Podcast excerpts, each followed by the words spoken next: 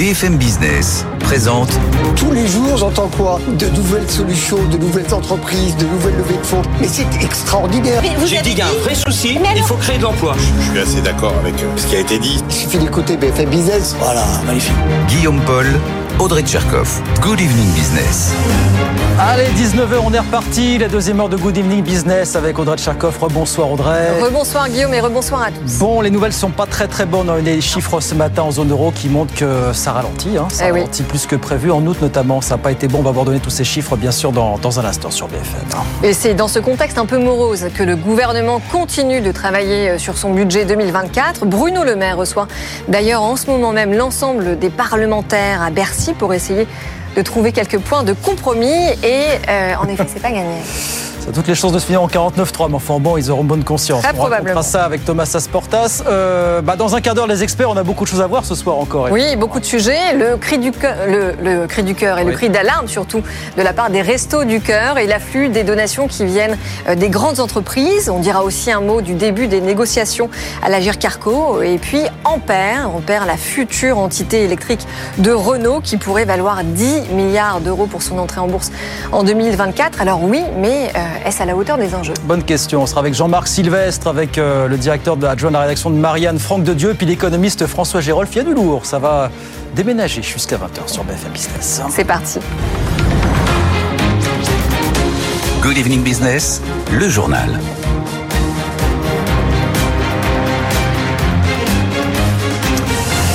Donc, je vous le disais, les choses commencent à se gâter dans la zone euro. Les chiffres publiés ce matin ne, ne sont pas bons, c'est le moins qu'on puisse dire. Bonsoir Nathan Cocampo.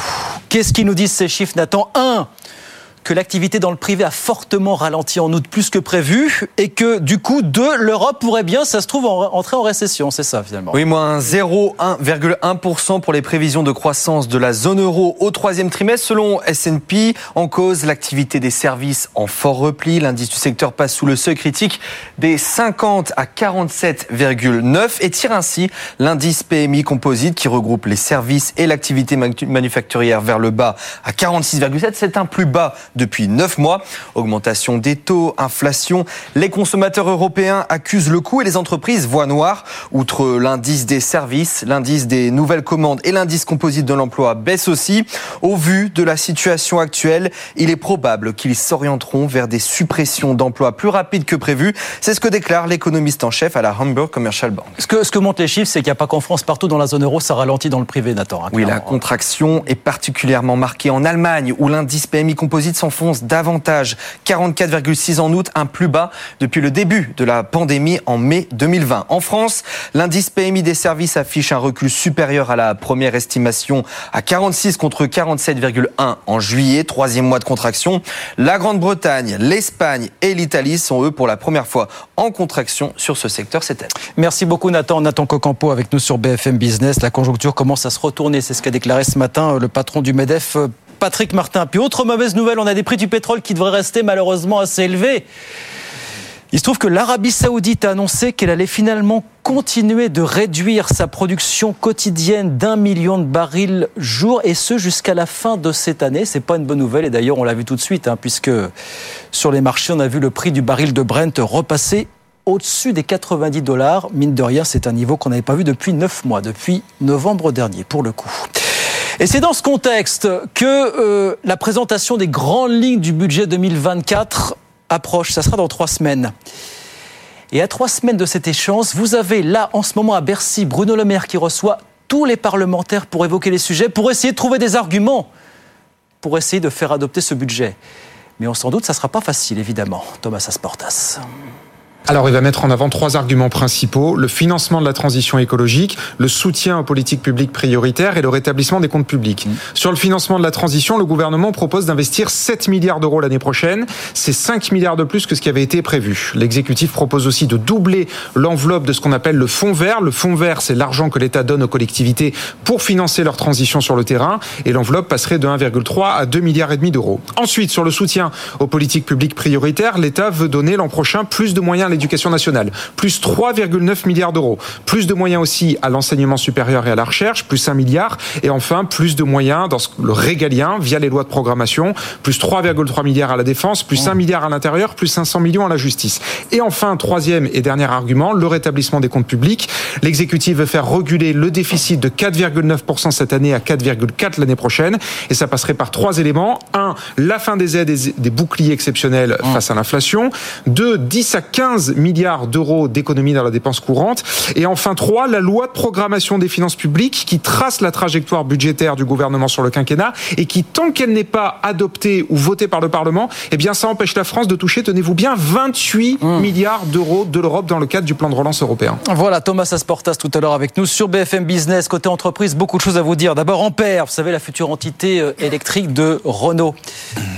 Le DG de Renault, Luca De Meo, a estimé aujourd'hui que euh, Ampère pourrait valoir jusqu'à 10 milliards d'euros lors de son introduction en bourse qui est prévue au printemps prochain. 8, 9, 10 milliards. Voilà ce qu'a dit Luca De Meo dans la presse anglo-saxonne. Bonsoir Mathieu Pechberti. Bonsoir. Ça vous paraît un peu optimiste apparemment, vous, 10 milliards d'euros pour la valo d'Ampère, hein, Mathieu? Écoutez, euh, moi non, mais ce qu'on entend beaucoup dans le marché, euh, effectivement, ce chiffre de 10 milliards d'euros tourne en réalité depuis plusieurs mois. En tout cas, c'est ce que euh, beaucoup d'act- d'acteurs du secteur disent. Et dans l'entourage de Renault, on sait que c'est l'objectif de Luca De Meo, sauf que depuis quelques mois, il y a comme une guerre des prix assez importante qui s'est déclenchée sur le marché des véhicules électriques. Alors évidemment en Europe, mais aussi en France, avec l'arrivée des constructeurs euh, chinois, euh, Ouais. évidemment BYD, MG, euh, Tesla a baissé ses prix et les véhicules électriques, et notamment on pense à un modèle qui est beaucoup mis en avant par Renault et qui sera commercialisé par Ampère, hein, la Mégane électrique.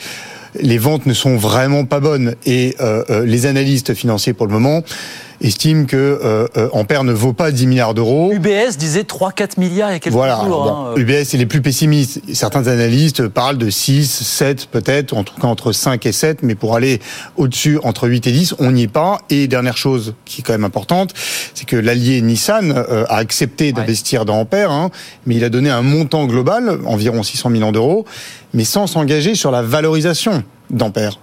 Et ce qu'on entend clairement euh, chez Nissan, c'est que euh, Ampère ne vaut pas 10 milliards, mais vaudrait plutôt deux fois moins.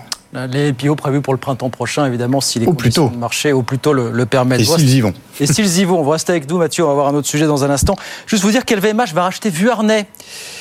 Euh, plus précisément, c'est la branche lunetterie de LVMH Theolis qui va racheter Vuarnet pour un montant qui n'a pas été précisé. hein. La marque, euh, dont la naissance remonte à 1957, était tenue jusqu'à présent par un fonds d'investissement euh, britannique. Mathieu, on vous retrouve, vous retrouvez euh, un autre sujet, c'est EDF.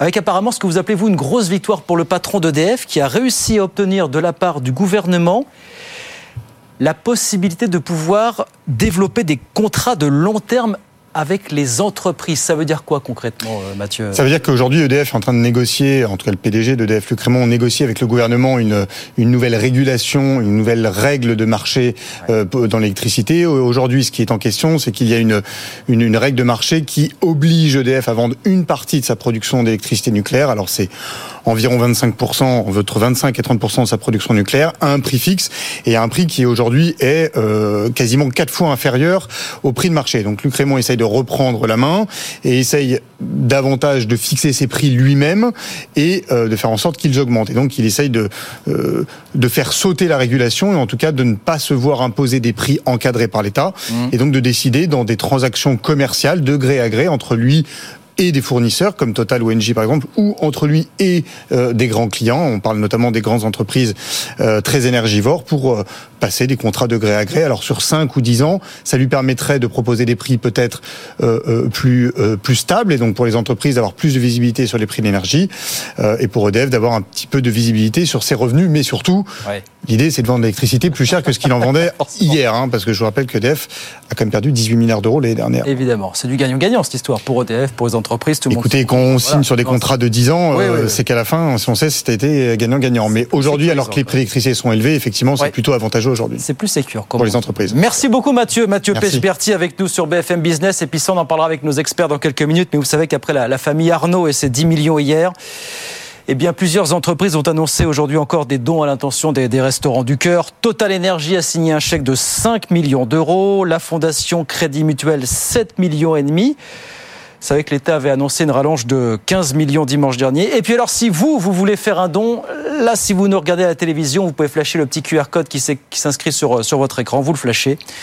Ou alors, vous allez directement sur le site don.restoducœur.org pour faire un don, bien évidemment. 18h10. On retourne sur les marchés tout de suite. Je vous rappelle la clôture à la Bourse de Paris ce soir avec un CAC 40 qui a terminé en légère baisse, moins 0,34%, 7524 points à la clôture. Etienne Braque, bonsoir à Euronext. Pour faire un point à la mi-séance du côté de Wall Street, comment ça se passe, Etienne, à New York? Assez poussif. Hein. On a une tendance sur les trois indices américains qui est dans le rouge. Alors il n'y a rien de catastrophique, hein, mais on a une consolidation qui se poursuit avec un Nasdaq qui perd 0,1%, 14 021 points. Vous avez un Dow Jones qui cède 0,4% à 34 706 points. Et puis de son côté, le S&P qui se stabilise à 4 500 points. Avec, on l'a vu cette nuit, des données en Chine qui ont déçu. Hein. Ça quand même, c'est un gros morceau de l'économie, les, les, services hein, qui continuent de se contracter avec euh, des statistiques qui sont ressorties euh, en dessous des, attentes. Et puis, comme pour nous en Europe, on a une séance aux États-Unis qui est marquée par une forte poussée des cours du pétrole, avec notamment un WTI, donc le baril américain, qui est sur des plus hauts d'octobre dernier, plus 2% pour ce baril à 87 dollars. Le Brent de son côté gagne 1,7% à 90 dollars. C'est une première depuis novembre dernier. Alors ça permet aux groupes pétroliers aux États-Unis de très bien s'en sortir. Hein. Typiquement, quand vous regardez les plus fortes hausses du Dow Jones, vous voyez des valeurs pétrolières comme Chevron plus 1,6%. Vous avez ExxonMobil également qui gagne un peu plus de 0,6%. Et puis alors si on regarde les valeurs technologiques, ça se passe très bien aujourd'hui pour euh, Airbnb puisque figurez-vous que Airbnb va faire son entrée dans l'indice S&P 500. Donc si vous avez des ETF, euh, eh bien euh, forcément ça va brasser du Airbnb plus 5% pour la valeur. Vous avez Blackstone également qui va rentrer dans l'indice large américain. Donc ça permet à cette valeur de gagner plus de 4%. On est dans le secteur financier et puis Tesla également qui s'en sort très bien une nouvelle fois ce soir avec des immatriculations en Chine. Au mois d'août qui ont bondi de plus de 9%. Donc malgré la guerre des prix, eh bien vous avez Tesla qui arrive à vendre toujours plus de véhicules en Chine grâce notamment aux baisses de prix. On en parle très régulièrement sur l'antenne, plus 4,3% pour Tesla, 255 dollars l'action qui a plus que doublé depuis le début de l'année aux États-Unis. Et donc une tendance à Wall Street mitigée, un Nasdaq stable, un Dow Jones qui perd 0,4% et un S&P de son côté qui cède 0,3%. Merci beaucoup Étienne. Les restos du cœur, les taxes sur le secteur aérien, Ampère, la filiale électrique de Renault et puis les négociations à la Carco. Il y a du lourd pour débattre euh, dans les règles au dollar avec les experts. Ils arrivent dans un instant et sont là jusqu'à 20h sur BFM. À tout de suite. BFM Business présente Good Evening Business, les experts du soir. Allez, 19h15, c'est parti pour les experts du soir jusqu'à 20h en direct avec Audrey Tcherkov, bien sûr. Rebonsoir à tous. Audrey, Jean-Marc Sylvestre est avec nous. Bonsoir Jean-Marc, éditorialiste à Atlantico. Franck de Dieu, bonsoir Franck, bonsoir. directeur adjoint de la rédaction de Marianne, donc je vous présente le dernier numéro. Disponible dans les kiosques jusqu'à demain soir. Un nouveau Yalta sans nous comment la Chine, le Brésil, la Russie, l'Inde veulent redessiner le monde. En vente jusqu'à demain. En vente jusqu'à demain. Courez acheter les derniers exemples. Courez-le. Et puis François Girolf qui est avec nous. Bonsoir François, économiste à l'OFCE. Merci d'être avec nous. Pour commenter l'actu qui est encore très riche ce soir, bah, vous avez vu qu'il y avait des choses qui étaient en train de s'emballer, euh, notamment du côté des, restos du cœur après la déclaration du, patron de l'organisation. L'État qui a donc euh, débloqué une rallonge de 15 millions. La famille Arnaud hier 10 millions. On a vu euh, ce matin Antoine et Frédéric aller déposer euh, le chèque au siège de l'association. Total a débloqué 5 millions, plus d'autres entreprises. Bref, ça s'emballe un petit peu apparemment. Hein. Oui, alors on va tout de suite écouter ce que disait le nouveau patron du MEDEF, Patrick Martin. Lui dit que les entreprises, elles donnent souvent, mais que finalement, eh bien, tout cela relève quand même de l'impuissance de certaines politiques publiques. On l'écoute tout de suite. Bon, on, voit, et c'est malheureux évidemment, hein, que le, nombre de personnes qui ont besoin de, cette assistance euh, augmente. Euh, est-ce que ça veut dire que l'État est défaillant? Euh, Ça serait un raccourci de, le dire. Ça ne m'empêche pas de penser qu'il y a un certain nombre de politiques publiques qui ne sont pas optimisées. Je veux dire par là qu'elles coûtent cher sans toujours donner les résultats attendus. Vous-même, vous avez donné, Patrick Martin? Oui. Combien? Je vous dirai pas. Et c'est pas la première fois vous que ne ferez pas de communiqué? Non, je ne ferai pas de communiqué.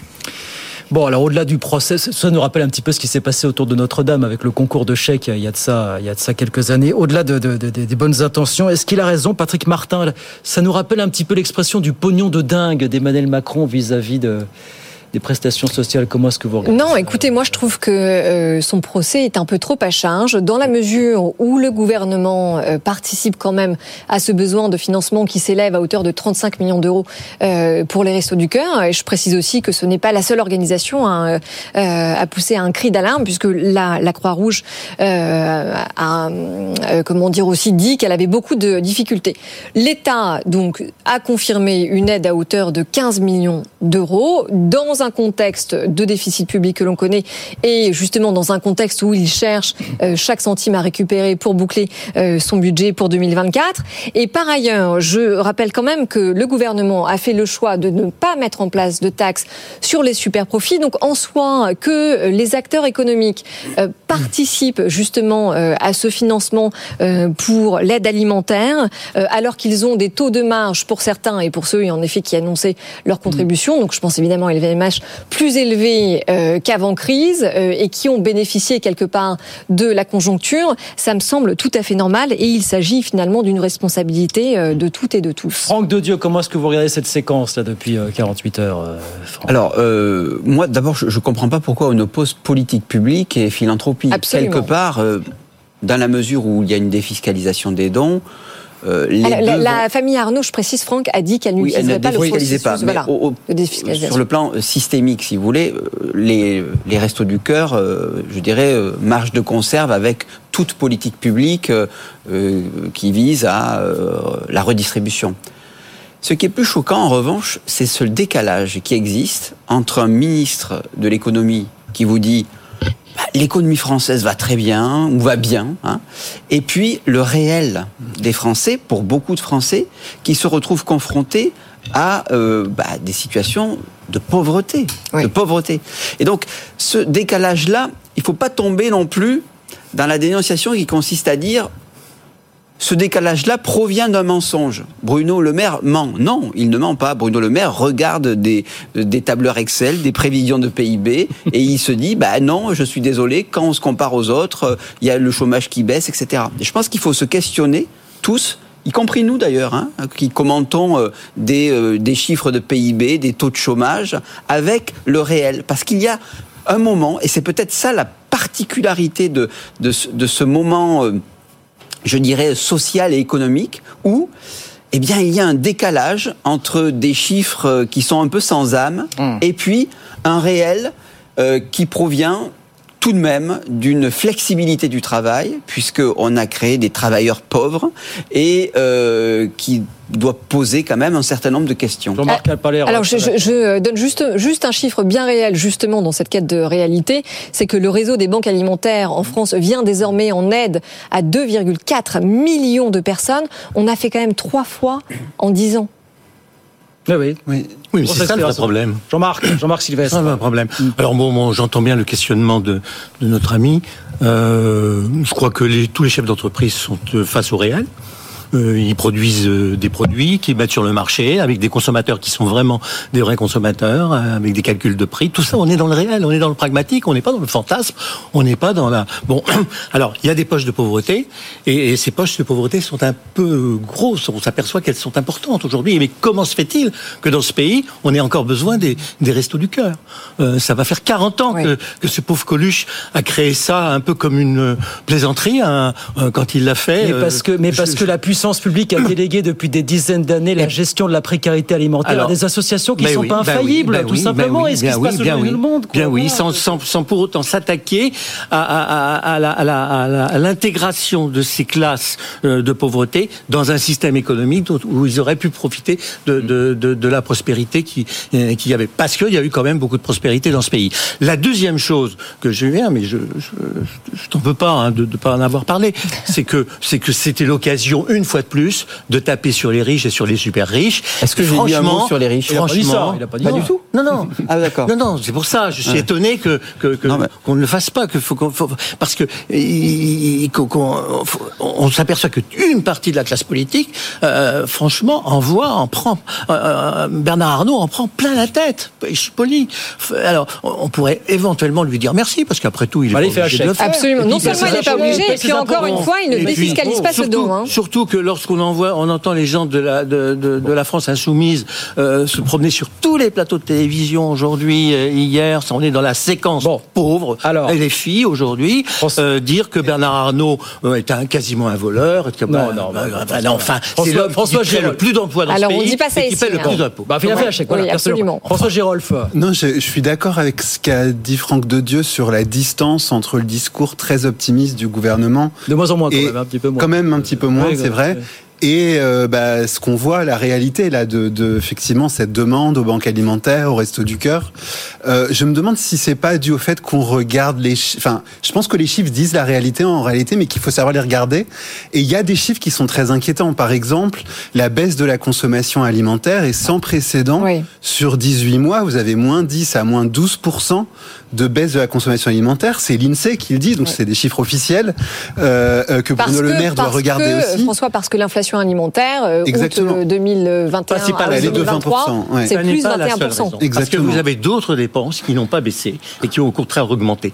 Toutes les dépenses de communication, dépenses d'abonnement en, en- à, à télé, à, à Netflix, à l'internet et tout ça. Bon, les vacances de l'été ont été des belles vacances au niveau économique. Chacun fait ses arbitrages comme il veut après. hein, Comment Ouais, je Bien pense sûr. qu'il y a des gens qui sont pas forcément. Enfin, Oui, le monde avec- pas- mais avec de grandes disparités, Mais vous quand ne, même, pouvez pas, vous ne pouvez pas, sur la base d'une population de 2 millions 500 000, dont je ne conteste pas la réalité, dire que la totalité du système français est c'est pas quasiment ça. Mais ce que je vous dis, infaillible. c'est la- Non, mais c'était pas dis le ça, point on de revient, François. on revient. Non, mais sur la consommation Bah, alimentaire, mais c'est un chiffre agrégé. chose soit terminée, oui. C'est un chiffre agrégé euh, et macroéconomique, c'est euh, moins 10, moins 12% pour l'ensemble de la population. C'est jamais vu depuis euh, que Des l'INSEE arbitrages ont été chiffres.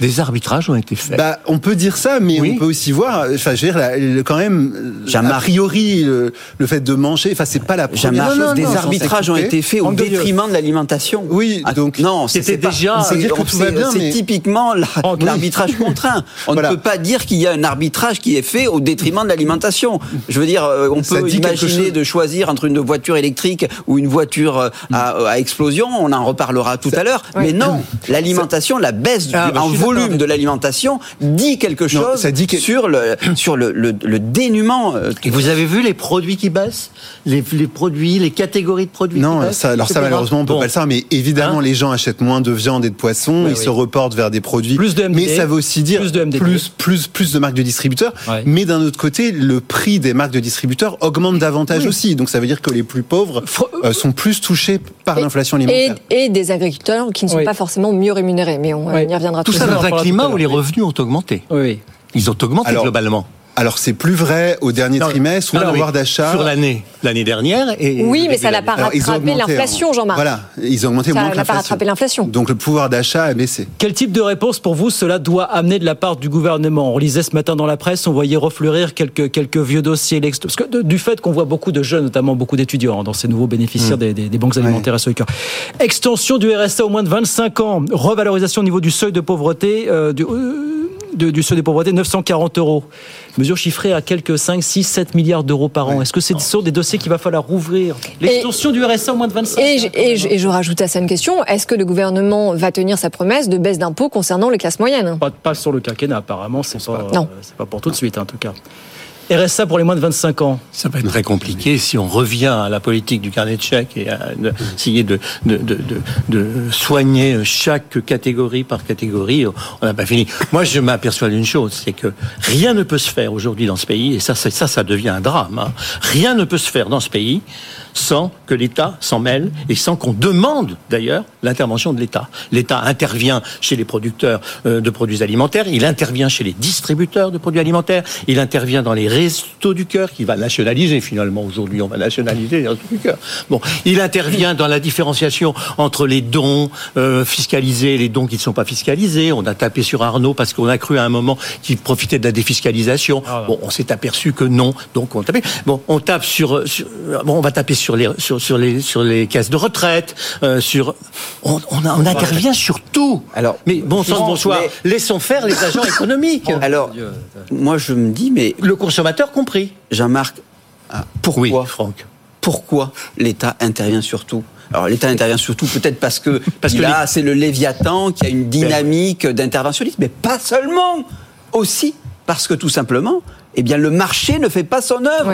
Ou le marché, quand il fait son œuvre, il crée 3 millions de et- pauvres. Donc moi, pour répondre à votre question, Guillaume, je dirais la chose suivante, c'est que si vous voulez pas faire des chèques à tir larigot pour l'exercice 2024, ben peut-être que vous utilisez un moyen plus normatif, plus coercitif, c'est-à-dire le blocage des prix Oh là là. pour certaines, pour certains produits de première nécessité. mais- Ça ne coûtera pas cher euh, à l'État et ça permettra d'assurer non, mais- Bah, non, mais attendez. les classes moyennes. Non, et mais les- attendez, Il faut vous- bloquer les les classes prix, modestes. bloquer les salaires, bloquer la frontière et puis distribuer les revenus, transformer, Voilà. transformer le chef de l'État en grand chef d'entreprise nationale Mais- française et tout national. Non mais, non, mais- non, mais vous attendez, non, mais c'est vrai que vous savez, bloquer le c'est prix un de peu ce qui se journal. Non, mais c'est un peu ce qui se passe Oui, lorsque, lorsque Bruno Le Maire annonce Ouais. que 5000 produits vont être bloqués, c'est pas l'État qui va voire choisir. baissés. Non, pas l'État qui va absolument. Mais en tout cas, il a sommé les distributeurs Ouais. et les industriels de lui donner une liste de moi, 5000 je suis- produits suis- dont les produits prix, vont baisser. Ah non, on peut le dire ou pas le Bah, prix bien sûr. Oui, euh, 4,40 euros seulement. 4,40 Et alors, Seulement, et alors, 4,40 et alors, euros. com- On va le combien bloquer. reverser au Il va resto du peut-être baisser à cœur 4 euros.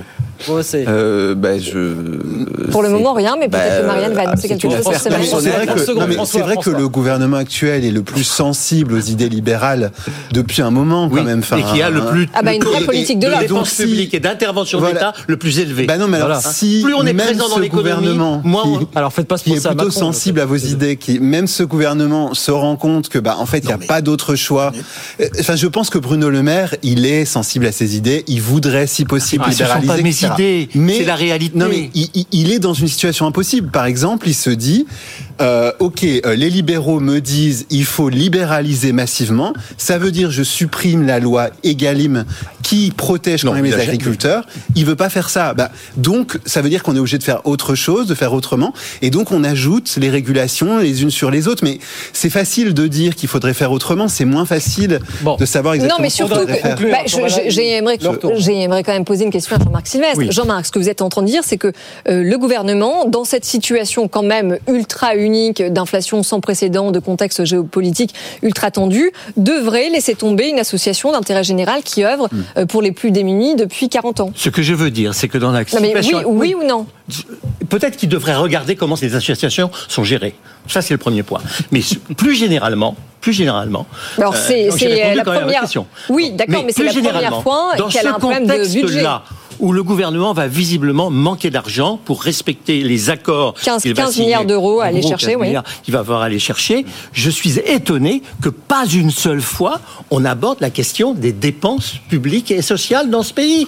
Nous sommes à n'arrête des pas d'en records. Bah non, mais attendez, on n'arrête pas d'en on en parler parle depuis matin, midi, 1995. Eh ben oui, on en parle, on en parle, on en Oui, parle. non, mais voilà. Et, et- Non, mais et on en les parle. accumule On les pas de réponse, mais on en parle. les autres. Bon, Ouais. voilà. C'est ça la réforme de l'État qu'il faut faire. Allez, bah oui, mais Eh ben, il reste c'est- quatre ans. Ben, question ça peut être un beau chantier pour Macron. Absolument. Oui, faites ça sur un quinquennat plein, faites pas ça sur euh, trois quarts de quinquennat. Bon, il va vite, hein. Oui, oui, bah. Prends l'avion.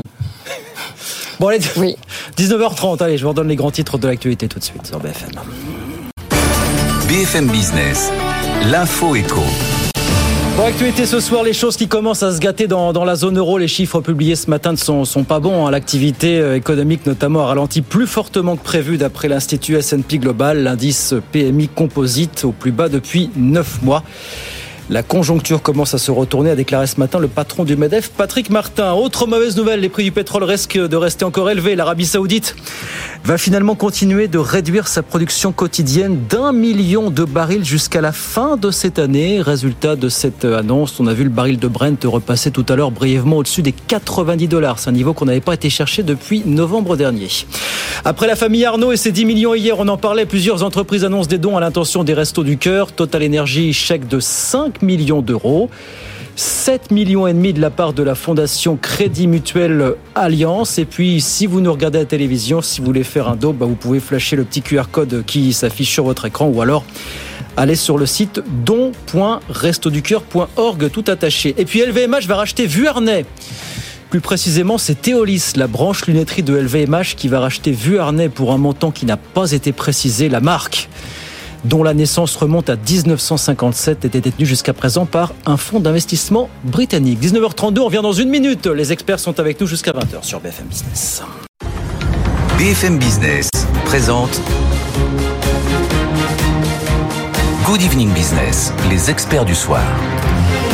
Allez, 19h34, c'est reparti pour les experts du sport jusqu'à 20h avec Audrey Tcherkov, bien sûr. Rebonsoir. Avec François Gérolf, avec Franck Dedieu, avec Jean-Marc Silvrest. On va parler du secteur aérien. Non, vous aviez encore un petit mot, Jean-Marc. On n'avait pas fini là sur le- Oui, un mot, un mot simplement Oui. sur les dons, la donation. C'est de l'impôt volontaire, quelque part. Et vous avez raison, ça, se- ça, se- ça se traduit comme un impôt. Et ça prouve quoi? Ça prouve que quand, on- quand euh, l'impôt volontaire, on le fait avec, ah, bah, pas, pas avec plaisir, hein, mais on le fait plus facilement que l'impôt forcé, parce que on a, on connaît l'affectation de cet argent. Ce qui gêne la, la- la- la perception de l'impôt obligatoire en, en France, d'abord il y a très peu de gens qui payent l'impôt euh, sur le revenu. Hein, vous avez moins de la moitié des contribuables euh, qui, euh, qui le payent actuellement, mais il y a des impôts qui sont indolores, mais qui sont quand même des impôts. La TVA par exemple, la taxe sur l'essence. Vous avez parlé de la taxe sur la- l'aviation. Ce qui gêne, c'est que cet argent-là, il va dans un trou énorme noir qui est manié par l'État et l'administration, et on ne sait pas la non-affectation. Pour une efficience c'est qui un laisse- grand principe pour une efficience qui laisse à désirer, Et, et- et pour, pour une efficience, une performance, une efficacité dont on Mais attendez, c'est c'est Si une vous- excellente transition pour parler euh, des si taxes vous aériennes. développez l'impôt volontaire, c'est-à-dire si vous développez le système, un système qui, qui, qui, a- qui- qui- qui se développe beaucoup, qui s'est beaucoup développé en Amérique, l'impôt volontaire, eh bien, vous aurez des gens qui accepteront de donner beaucoup d'argent pour reconstruire l'église, de village, pour reconstruire l'école, pour faire fonctionner l'université, pour je, je dis que, je dis que si vous permettez aux gens, aux contribuables, d'affecter sa contribution, euh, il sera moins frustré. Bien.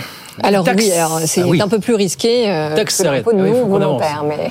Taxe aérienne, donc euh, conférence de presse ce matin des acteurs du secteur aérien qui sont furieux contre ces nouvelles taxes qui vont euh, frapper le, le secteur aérien l'année prochaine au nom de la transition écologique, bien sûr. Écoutez, Thomas Juin, euh, pour l'Union des aéroports français qui était avec nous tout à l'heure, qui dit bah, pourquoi on ne taxerait pas plutôt euh, les utilisateurs du ferroviaire, tout simplement? Écoutez ce qu'il nous disait sur BFM. Thomas Juin. Dans un instant. Ça fait beaucoup pour la rentrée et j'ai envie de dire au ministre, n'en jetez plus s'il vous plaît. Euh, on ne sait pas où ça va s'arrêter. Ne, ne serait-il pas plus cohérent et juste dans ces conditions que ce soit les voyageurs du train qui contribuent au plan de financement du rail plutôt que les passagers de l'aérien qui vont, je vous l'assure, être mis à contribution fortement à l'avenir pour la transition énergétique du secteur. Parce que le gouvernement sait très bien que la transition énergétique du secteur aérien euh, va coûter extrêmement cher au secteur et que nécessairement il y aura un impact sur le billet d'avion. Donc c'est pas le moment de rajouter une taxe sur le billet d'avion, et notamment que vous évoquiez pour des distances euh, courtes, euh, et puis pour de l'éco, pour de l'affaire, enfin tout public sera concerné. Et Eh oui, c'est bien le problème, c'est qu'il est déjà lourdement taxé ce secteur aérien. C'est ça l'argument massu des, des acteurs aujourd'hui. Hein. Compagnie, concession aéroportuaire, évidemment, etc. Oui, mais en réalité, je pense que là, on traite de deux sujets qui sont différents. C'est un, est-ce que le secteur de l'aviation et de l'aérien est surtaxé? Quand on regarde la composition d'un prix de billet d'avion, c'est vrai qu'on voit que 50% est composé en effet euh, de, de taxes et de redevances. Ça, c'est clair, et que par ailleurs, quand on regarde dans le détail, aucune de ces taxes euh, n'est en lien avec la transition écologique. Bon, donc rajouter une taxe de plus, est-ce que ça va venir pénaliser les, les entreprises françaises, notamment Air France, et favoriser la concurrence? Certainement, c'est vrai.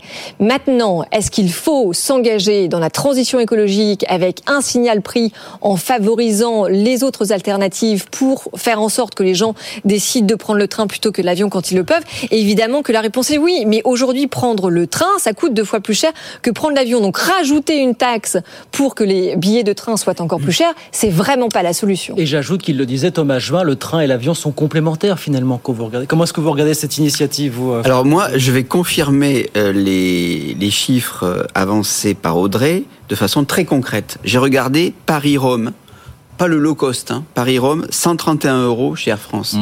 Paris-Rome SNCF 258 Et euros, voilà, et voilà. 11 heures. Donc si vous voulez, vous avez, euh, je veux bien considérer que les taxes sur les avions et sur les billets sont élevées, mais enfin ils font pas tous des pertes quand même euh, les, les, les compagnies. Donc je pense que non seulement, non seulement il est utile euh, d'augmenter les prix des avions, mais il faut aussi pour inciter à prendre le train, si on, on va faire une transition écologique qui s'impose à nous, c'est quelque part de favoriser la baisse des billets de train et d'investir sur le rail. Parce que je dirais que... Mais pas en taxant l'aérien. Il y a, non mais on a, on a revient au début, il y a un principe en France qui s'appelle l'universalité des dépenses publiques et l'universalité des recettes. C'est-à-dire que vous avez, si moi que ça vienne de, de- des avions ou que ça vienne des cigarettes, c'est la même chose. À la fin, c'est dans le grand sac qui s'appelle les finances publiques. Et heureusement que ça soit universel. Eh bien, il y a un euro, euh, à, je dirais, il y a un euro à pouvoir dépenser. Donc, ce qu'il faut faire, c'est non seulement inciter, ça va vous plaire. Il y a une question de signal prix. Non seulement augmenter le prix de l'aérien, mais en plus de ça, baisser euh, le prix euh, des, des, des trains, des billets de train, et aussi investir massivement dans le rail. Mais une fois de plus, l'État n'a pas à baisser le prix ou à fixer le prix des trains. L'État a autorisé la concurrence sur les, les, les, les chemins de fer, de façon à ce que cette concurrence fasse baisser le prix Alors, du train automatiquement. Vous n'avez pas donné le prix euh, euh, avec le train italien qui passe Non. maintenant par là. Ouais. Non, c'est vrai. Mais attendez, Non, parce non, que vous avez raison. Oui, oui, c'est vrai. Bon, alors maintenant, il faut aussi, vous avez, vous avez raison, de la concurrence pour avoir des prix moins élevés sur le train. Toujours est-il que la SNCF, aujourd'hui, sans parler de concurrence, elle a besoin de combien d'argent pour se renouveler et pour se moderniser Elle a besoin de 100 milliards d'euros. Ça, c'est ce que dit le patron. hein. Attention, enfin, c'est- c'est- lui, il donne un chiffre de 100 milliards. Oui, Après, absolument. Mais on sait qu'on a besoin de beaucoup plus de lignes de train à grande vitesse, etc. Surtout si on veut remplacer, euh, comment dire, les euh, trajets en avion. Son monopole, il n'est pas trop attaqué, en tout cas, la SNCF pour l'instant. Oui, Non, François, pardon. Et du point de vue libéral, normalement, euh, on peut justifier de taxer des activités qui, qui polluent plus pour subventionner des activités plus C'est vrai, vertes. On avait essayé ça avec la, taxe- avec la taxe Voilà. carbone. Et là, l'idée, c'est que le kérosène d'accord, euh, euh, n'est pas taxé euh, en vertu de la convention de Chicago, et donc c'est un substitut à la taxation du, du kérosène, si on Oui, veut. c'est vrai. C'est vrai que, enfin, moi, je trouve que ça va plutôt dans le bon sens parce que l'aviation, jusqu'ici, enfin, le kérosène quand même subit une taxe de 0 euros. Alors sur les voyages in- intra-européens, c'est le prix de la tonne de CO2 puisque maintenant euh, ça, ça fait partie du, du système européen, mais ça reste quand même très très faible. Par, par exemple, si on compare à la route.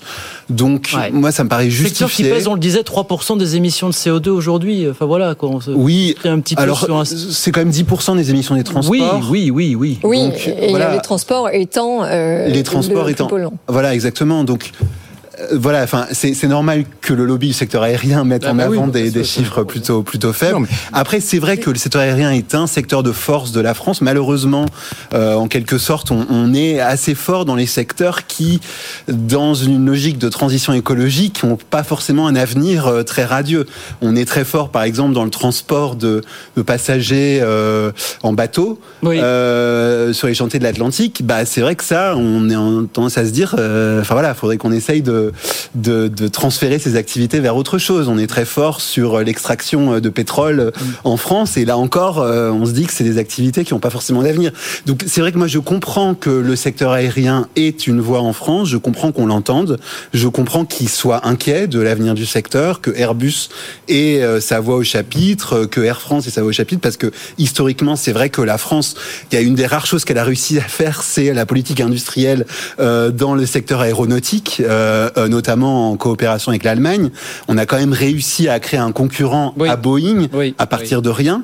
Euh, donc ça, faut quand même souligner que c'est un succès. Et je comprends qu'on ait du mal à faire mal à ce secteur. Non, mais encore une fois, le secteur, le secteur aérien n'a pas envie de casquer, il n'a pas envie de casquer pour la SNCF. Voilà, c'est pas dit comme Voilà. ça, mais c'est ça l'idée, puis il fondamentalement. a euh, vraiment envie mais- d'assurer sa force et sa puissance parce que le gisement de croissance pour l'aérien, c'est plus l'Europe, hein, ça va être la Chine et ça va être ça va être l'Inde. C'est là où les constructeurs et notamment européens vont, vont pouvoir faire faire l'argent. Moi, je rebondis sur ce que disait Franck de Dieu tout à l'heure, c'est que on, on, on, on- on accepte mal de ne pas savoir à quoi servent les taxes, à quoi servent le, le taxe. Vous parlez des taxes aériennes. L'autre jour, je me suis fait donner à quoi elles servaient. Il y en a une grande partie qui sert à financer toute la, toute, toute, euh, euh, la, la, la sécurité aérienne, la circulation des avions. Là, C'est le problème de. Oui, bah, c'est Et rien, zéro, zéro sur la transition écologique. Ces 50% de taxes sur Bah, un billet d'avion ne vont pas du tout financer la transition écologique. Zéro centime. Mais c'est quand même pas Il y avait- normal. Il y a une taxe Chirac quand même qui a été prise sur les billets d'avion. Qui va être renforcée, Devait oui. financer Qui va être renforcée. euh, la mise en place d'équipements d'enseignement Hum dans les pays d'Afrique. Mais aujourd'hui, on va on va transférer cette non, affectation sur autre chose. Non, non, ok, mais est-ce que vous êtes d'accord pour dire que euh, on ne peut pas euh, décemment signer quelque chose qui s'appelle les accords de Paris et puis derrière dire, eh ben en fait notre objectif c'est de doubler la flotte aérienne euh, Évidemment. d'ici 15 ans. C'est complètement antinomique. Évidemment, évidemment. Non, mais je suis d'accord avec ce que Ah, vous disiez tout à l'heure, c'est un gros travail aussi, il y a un gros travail sur la SNCF pour justement, selon l'expression, nous faire préférer, préférer le train dans les prochaines années. C'est aussi du côté de la SNCF, il y a encore beaucoup de Mais trajets. sur la France, il n'y a pas de gros problème de concurrence entre le train et, et la, et la, et la Si. SNCF. Non, mais pour booster le sur quel, trafic sur quelle, sur quelle ligne années. vous, vous parlez on, on a interdit les lignes, les lignes d'avion euh, euh, bah, à moins, peu, de, à moins de deux heures. Ça, ça a été euh, largement L'avion n'existe plus que pour Cette- Marseille et pour, Lille- contrainte et pour a été Nice. largement Bah oui, mais justement, le Paris-Nice supplante complètement. Bah, le il n'y a pas de train. C'est pour ça qu'il n'y a pas de train. Et- mais donc c'est bien pour ça qu'il faut investir dans de nouvelles lignes ferroviaires. Mais sur Paris-Marseille, le train a l'avantage énorme sur la sur l'avion, en temps, en prix, en tout, tout ce que vous voulez, en horaire. Et le vélo. Ça, ça- ça veut dire qu'il y a des ressources à Bien affecter. sûr. au Si on croit les chiffres de Franck de Dieu, il faut augmenter massivement les impôts sur euh, les avions euh, pour que ce Oui, soit enfin, moins rentable que le train, puisque ça a l'air d'être euh, deux fois moins cher. Allez, 19h45, puisqu'on parle transition énergétique, bon, on va y rester. hein. Vous savez aussi, c'était une annonce du jour côté entreprise. Vous savez que Renault envisage de coter en bourse euh, au printemps prochain euh, Ampère, sa future entité 100% électrique. Bah, Luca De Meo, le DG, l'a dit aujourd'hui dans la presse anglo-saxonne, c'était dans le FT, on va le voir peut-être si vous nous regardez à la télévision. On pense que ça pourrait valoir jusqu'à 10 milliards de dollars. 8, 9, 10 milliards, a dit Luca De Meo. Bon, Mathieu Pechberti nous disait tout à l'heure, ça sera peut-être un petit peu en dessous, peut-être un petit peu ambitieux. Est-ce que Renault se donne là vraiment les moyens d'aller euh, concurrencer euh, les grands acteurs sur ce sujet, sur le domaine de l'électrique hein? C'est pas. la Alors, source, juste, hein. non mais pardon, si vous, si vous me permettez, j'aimerais quand même saluer la vision de Luca De Meo, parce que quand il prend les rênes du groupe, Renault, je le rappelle, est au fond du trou. Sa politique, c'est d'internationaliser la production, et lui, il dit non seulement euh, on réinternationalise, non, enfin, enfin, je veux dire, on, on, on va contribuer à réindustrialiser, voilà, on relocalise, on va contribuer à réindustrialiser la France, on va produire l'ensemble des voitures électriques de la marque en France. Et donc l'économie d'aujourd'hui, et ça, ça nous redonne un peu espoir, c'est aussi tout ce tissu d'entrepreneurs qui euh, privilégie la France, contrairement à son concurrent Stellantis, pour ne pas le nommer, euh, alors que ça coûte plus cher et qui font ce pari-là. Et heureusement qu'ils sont là. Est-ce qu'il va lever suffisamment d'argent, même à 10 milliards d'euros, justement pour aller chatouiller les grands dans ce contexte bah, d'arrivée des constructeurs chinois C'est programmé, la guerre des prix comme mène Tesla, ça va être très très dur hein, pour Renault quand même. Hein. François Gérolf. Ah oui, vous, vous l'avez cité, le grand concurrent auquel on pense, c'est. Tesla. Ouais. Euh, et Tesla, je, je trouve que c'est très bien trouvé de la part de Luca De Meo le titre, enfin le, le, le nom de cette marque Oui. Ampère, puisque ça répond évidemment au, au Tesla, qui est une Ouais. marque, enfin qui est un- une unité de champ en magnétique et euh, l'am- l'ampère c'est l'unité de courant électrique. Donc c'est c'est très très malin, je trouve. Et bon, mais si on compare effectivement la valorisation dont on parle là, que ce soit 5 milliards ou 10 milliards, la valorisation euh, de Tesla, malgré les difficultés actuelles, c'est de l'ordre de 500 ou 700 milliards Hmm. euh, de dollars. Donc on est dans des ordres de grandeur qui sont très très supérieurs. Et Lucas De Meo euh, dit, et peut-être a raison, que euh, les investisseurs européens sont un peu frileux, notamment par rapport aux investisseurs américains, Oui. euh, qui ont l'air de vouloir financer à tour de bras Ah oui. n'importe quelle euh, entreprise qui arrive avec un projet à peu près qui tient à peu près la route. Et donc lui, ce qui l'inquiète, c'est que quand même Renault a un savoir-faire, a des usines déjà, a déjà des technologies, des brevets, etc. euh, des ingénieurs qui vont travailler parce qu'il Oui. y a quand même environ 10 000, entre 10 000 et 20 000 personnes qui déjà vont être pris de Renault et vont être mis dans cette filiale. Donc ça, ça a quand même une valeur. Et il dit, euh, c'est vrai que si c'est 3 ou ou 4 milliards, ça paraît très UBS dit par 3-4 rapport- milliards, vous voyez Oui, c'est ça. C'est, ça voilà. paraît, enfin, par rapport, pessimiste, ouais, ouais. par rapport à des entreprises américaines qui n'ont rien pour le moment, euh, c'est vrai que c'est un petit peu décourageant. Donc, je comprends euh, son point de vue. Oui, enfin, et en même Et- temps, euh, François, les seules personnes qui ont vraiment réussi à changer le monde euh, sont euh, celles qui étaient assez folles pour penser qu'elles le pouvaient vraiment. Donc c'est un début. Mais c'est aussi des investisseurs qui ont euh, été assez fous pour acheter euh, à un prix euh, très très cher, enfin pour pour donner des capitaux pour commencer des entreprises. Et c'est vrai que les Américains sont assez forts pour ça. Au prix d'ailleurs d'avoir créé des bulles, not- not- notamment lors de la, la crise d'Internet en 2001, où ils ont financé énormément d'entreprises qui en fait ont eu aucun futur. Mais c'est comme ça qu'aujourd'hui ils sont quand même leaders dans ces entreprises de la nouvelle technologie. Peut-être qu'il faut Et puis il y a des. euh, avoir quelque chose comme ça. Et puis les investisseurs qui regardent un petit peu l'état de santé de Renault, qui voient que les relations avec Nissan ne sont pas franchement apaisées, quoi qu'on en dise. Bon, ça va pas être évident quand même ce pari-là. De ce point de vue-là, c'est pas très transparent. Enfin, la communication n'est pas, est pas- pas forcément fluide sur la, la, la, la valeur capitalistique globale du groupe, les rapports avec Nissan. qu'est-ce qu'on Parce que 10 milliards pour Ampère, si, les- si le marché euh, valorise Ampère à 10 milliards, ça veut dire qu'on vide Renault de, de sa substance. C'est ça, Vous êtes d'accord à peu près Ouais. 10 milliards. ouais. Donc ça veut dire que Renault demain, ça vaut zéro. Puisque Ampère vaut tout. Euh, ne dites pas ça, on va Ah faire chuter Ouais. le cours de bourse, Jean-Marc. Vous voyez aussi le thermique, hein, il reste au thermique. hein.